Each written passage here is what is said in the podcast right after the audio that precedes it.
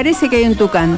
Y efectivamente llegaron hasta el lugar y estaba dentro de una jaula. Así es que eh, inmediatamente el médico veterinario del área, Antonio Ciabarazzi, eh, lo revisó, lo chequeó, se fijó en principio si podía ser trasladado, determinó que sí y lo trasladaron inmediatamente a lo que conocemos como la granja La Esmeralda. Así es que ojalá eh, pueda tener allí un buen lugar de refugio, tal vez podrá ser temporal o no, y de, ser no, que vuelva a su lugar de origen, que debe ser el norte de nuestro país con seguridad.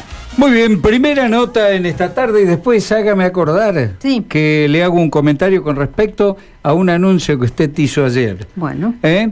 Eh, nosotros tenemos en comunicación al médico infectólogo y profesor de la Universidad Nacional de Córdoba, doctor Hugo Pisi, uno de los médicos que fue, digamos, destacado eh, por su trabajo eh, pandémico en este último tiempo y por supuesto eh, fue condecorado, creo. Así que nosotros le vamos a agradecer este tiempo, doctor, y muchísimas gracias realmente por atendernos. Sabemos que está viajando aquí a la ciudad de Santa Fe. ¿Cómo le va, Gabriela Hassan? Eh, y, permítame que como los conozco y los aprecio, comparta con ustedes el doctorado honoris causa, que es la máxima jerarquía académica que dan las universidades nacionales que lo tengo todavía caliente en las manos, porque horas hace que me lo han dado. Qué lindo, por bien favor. Bien merecido, bien merecido. Gracias por compartirlo, pero es todo mérito suyo, doctor. Doctor, eh, específicamente no lo queremos demorar porque sabemos que está viajando, usted ha tenido la gentileza de atendernos y eh, tiene que ver nuestra comunicación con estas nuevas variantes que es la variante Omicron. ¿Cómo, cómo, este, ¿Cómo está en este momento, en este tiempo, esta nueva variante que tenemos eh, a nivel mundial, diría yo, no? Sí, eh, mire, le cuento. Usted sabe que el mundo científico es muy pequeñito, nos conocemos todos. Y a partir de eso tenemos información al instante, vía académica, y no solo sobre los casos estadísticos, sino también sobre cómo pueden reaccionar las vacunas. Caso concreto, la comunicación que tuve con Alexander Ginsburg del Gamaleya, donde estuvimos hablando sobre cómo puede reaccionar Sputnik. Y usted sabe que yo soy convencido que es una variante muy contagiosa, muy contagiosa, pero sin una argumentación clínica contundente. O sea, no es tan agresiva, y la sintomatología que da eh, no es prácticamente pulmonar, preste atención a este detalle, no es prácticamente pulmonar, no influye sobre el gusto y el olor, no influye en determinadas cosas, a tal punto que, por ejemplo, Claudio Ribeiro de, de Brasil, porque hay dos casos en Brasil, eh, me, me dijo, mira, lo mandamos a la casa y los controlamos aislados entonces, ¿qué significa esto? Que realmente se lo puede manejar. Y prácticamente en Inglaterra hicieron lo mismo. Lógicamente hay que controlarlo, hay que seguirlo de cerca, pero no es como lo otro. ¿Se acuerdan de que tenía que internarlo y si las cosas se complicaban, el respirador artificial y esto y aquello? Bueno, por suerte no. Yo creo que el temor nuestro está en Delta. El temor nuestro es ver a Europa colapsada y saber que el preludio de lo que sucede allá siempre es acá, ¿no? Bueno, pero de todas maneras Delta ya está prácticamente instalada aquí en la República Argentina. Si bien usted podrá ratificarlo, tenemos un buen porcentaje de población vacunada, pero eh, ha comenzado a circular prácticamente de manera eh, mayoritaria con respecto a las anteriores, ¿no? Sí, eh, hay provincias como la las del centro que está prácticamente circulando en un 50%, pero no es lo mismo cuando circula como en Europa que se está comportando como inundación y ahí arrastra todo, diabético, eh, persona que no está vacunada, persona que tiene una sola dosis, eh, a como esta que está controlada y nosotros tenemos un índice de vacunación que hay que mejorarlo, ¿eh? hay que mejorarlo, yo siempre insisto, sábado, domingo, feriados, horarios extendidos, y si no vienen a vacunarse hay que salir a buscarlos. Clubes, eh, colegios, a lo mejor ustedes son muy chicos, pero yo recuerdo siempre que se instalaban los vacunadores en los colegios, eh, hablando de la década del 60, sí, claro. 80, y ahí empezaban. Ahora hay que pedirle autorización a los padres y a partir de eso nos está dando muy buen resultado. Y si hay un barrio periférico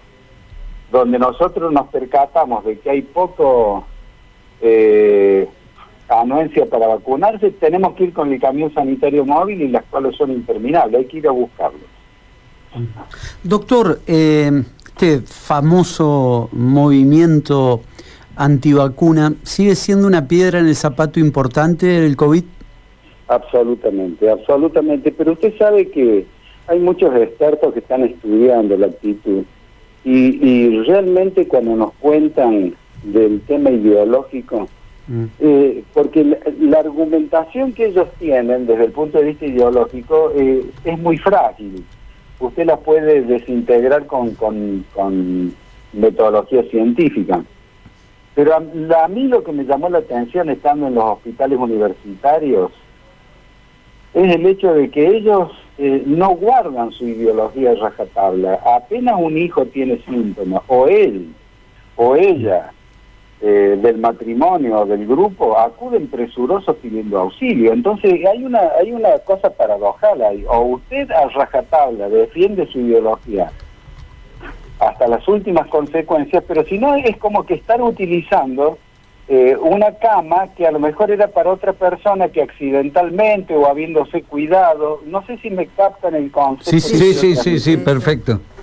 Bueno, eso lo viví yo, como viví también muchas cosas, por eso yo les pido a todos que se vacunen. En, en las salas hospitalarias, por ejemplo, cuando nos decían los pacientes que sin estar todavía con respirador o estando con respirador insistían siempre con lo mismo, con señas y demás. Vienen las vacunas, doctor llegó la partida, profesor. Es anhelo, me salvaré, doctor. Mm. Y al final las vacunas llegaron, hemos regalado un millón al mundo, tenemos muchísimas vacunas, entonces hay que honrar a esa gente que las esperó con ansia.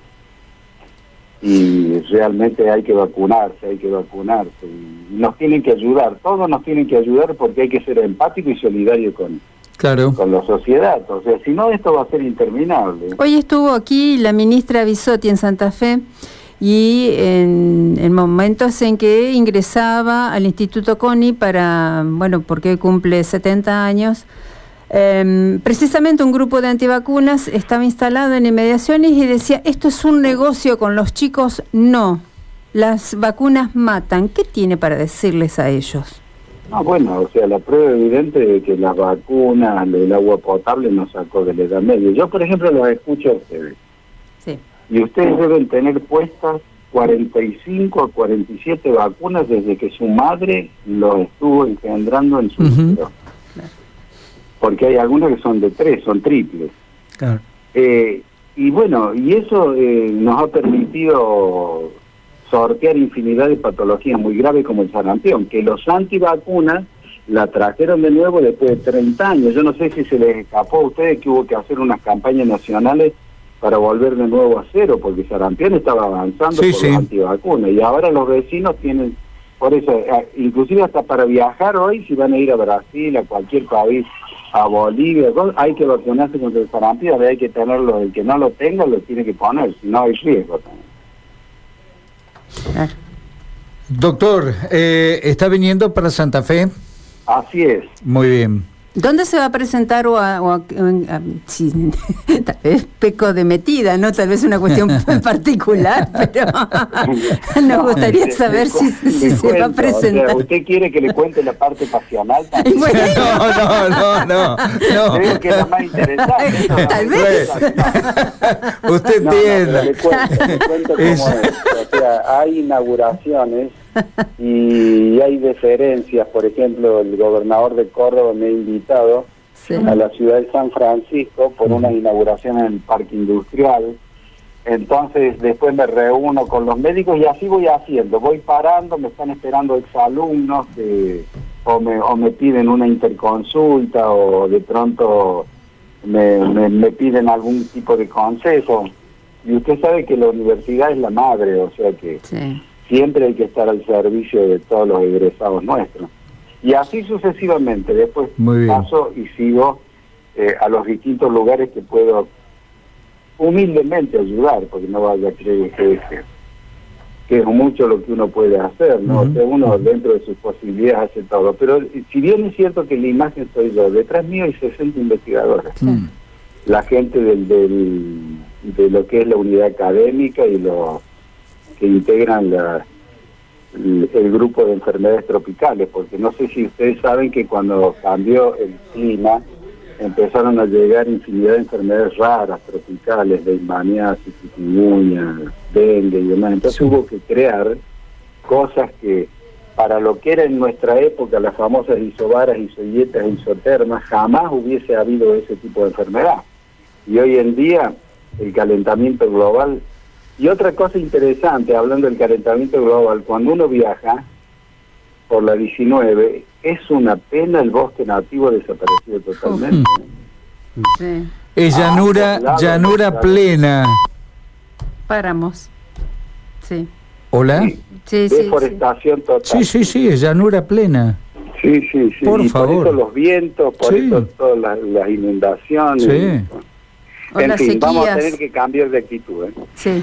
Doctor, eh, el top nos indica que nos tenemos que ir a una pausa, pero yo le pido en nombre de, nuestra audiencia, eh, por favor, que nos indique qué se debe hacer a partir de ahora y con esta nueva variante. ¿Cómo nos tenemos que eh, proteger? ¿Vacunándonos? Sí, absolutamente. Hay que completar todas las dosis si lo llaman para la tercera, acudir sin necesitar. Eso, ¿cuánto tiempo tiene que pasar entre la segunda y la tercera, doctor? Seis meses. Nosotros tenemos, hemos visto que a los seis meses la Sinopharm empieza a decaer. Las otras son más duraderas, a lo mejor siete u ocho meses. Sí. Y ya lo vamos a empezar a llamar a fin de año o al principio del otro. Pero siempre en estas circunstancias nosotros estamos viendo que las verdaderas, diríamos, eh, custodios de esta, de esta pandemia, las verdaderas guardias pretorianas de esta pandemia son las abuelas y las madres. Muy bien. A una madre o a una abuela usted jamás le va a hacer dar un paso atrás en una acción higiénico-sanitaria. Y aunque el hijo tenga barba y tenga muchos años, desde lo más simple, abrigate que hace frío, eh, lavate las manos o no te olvides del barbijo. O sea, es fantástico, lo que están haciendo ellas es fantástico. Cuando todos se relajaron, y acá quiero honrarlas, cuando todos se relajaron, los verdaderos baluartes eran nuestras madres y nuestras abuelas. Doctor Hugo Pisi, eh, agradecerle este tiempo suyo eh, que ha dispensado para con este grupo Abriendo Puertas. Y como mañana es el Día del Médico, le, eh, nos adelantamos, porque, bueno, porque la charla es hoy, mañana seguramente estará ocupado en otras cuestiones, y en nombre suyo, un saludo enorme para todos sus colaboradores y sus eh, colegas, ¿sí? Que tengan un gran día. Bueno, muy cariñoso de su parte, muy afectuosa. Le mando un abrazo y el cariño de siempre. Gracias, hasta luego.